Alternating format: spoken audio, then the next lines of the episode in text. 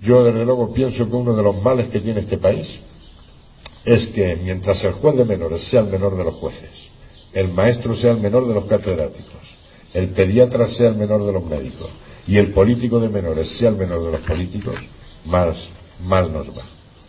Yo creo que hay que potenciar precisamente a todos aquellos profesionales que trabajan en el tema de menores.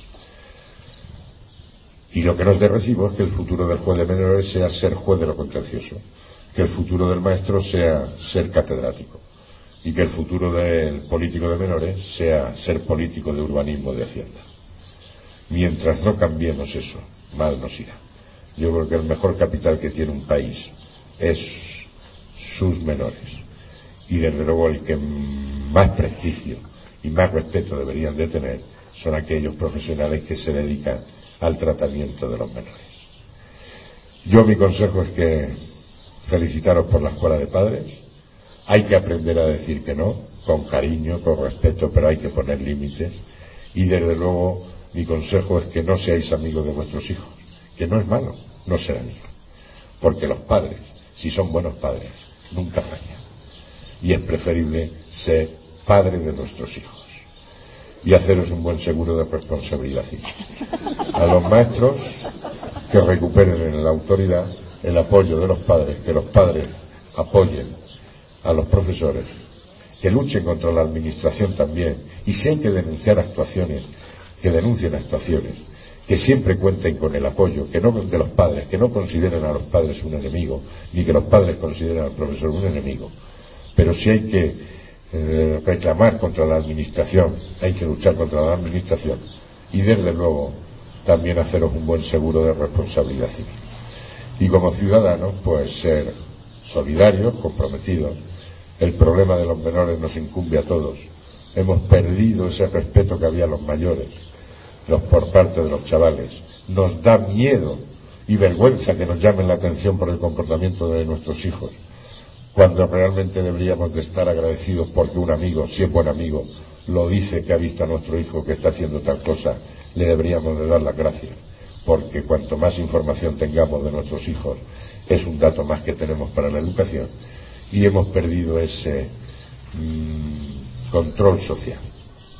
Yo creo que es una responsabilidad de todos y os animo a no ser hipócritas.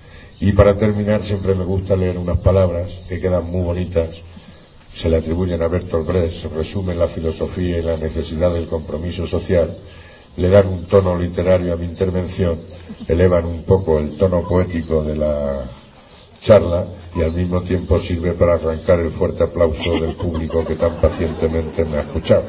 Y estas palabras serían las siguientes. Primero, se llevaron a los negros, pero a mí no me importó porque yo no lo era. Enseguida se llevaron a los judíos, pero a mí no me importó porque yo tampoco lo era. Después detuvieron a los curas, pero como yo no soy religioso, tampoco me importó. Luego apresaron a unos comunistas, pero como yo no soy comunista, tampoco me importó. Ahora me llevan a mí, pero ya es tarde. Muchas gracias.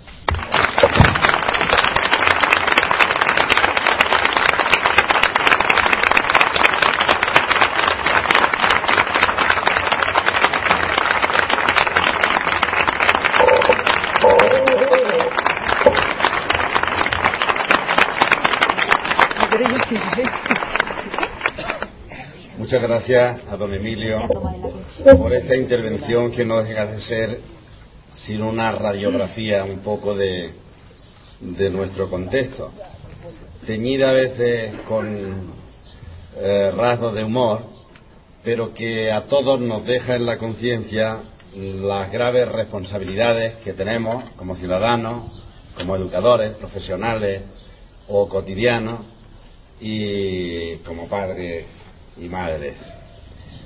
Yo subrayaría, porque lo ha repetido dos veces, una frase que dice, estamos obligados a trabajar juntos. Porque este contexto es ese, el contexto de la relación familia-centro. Estamos obligados a trabajar juntos. O sea que no es, no es que sea conveniente, no es que sea necesario, no es que esté muy bien, sino que estamos obligados. Bueno, pues esa obligación hemos de suscribirla y no es mala cosa que potenciemos entre todos las escuelas de padres.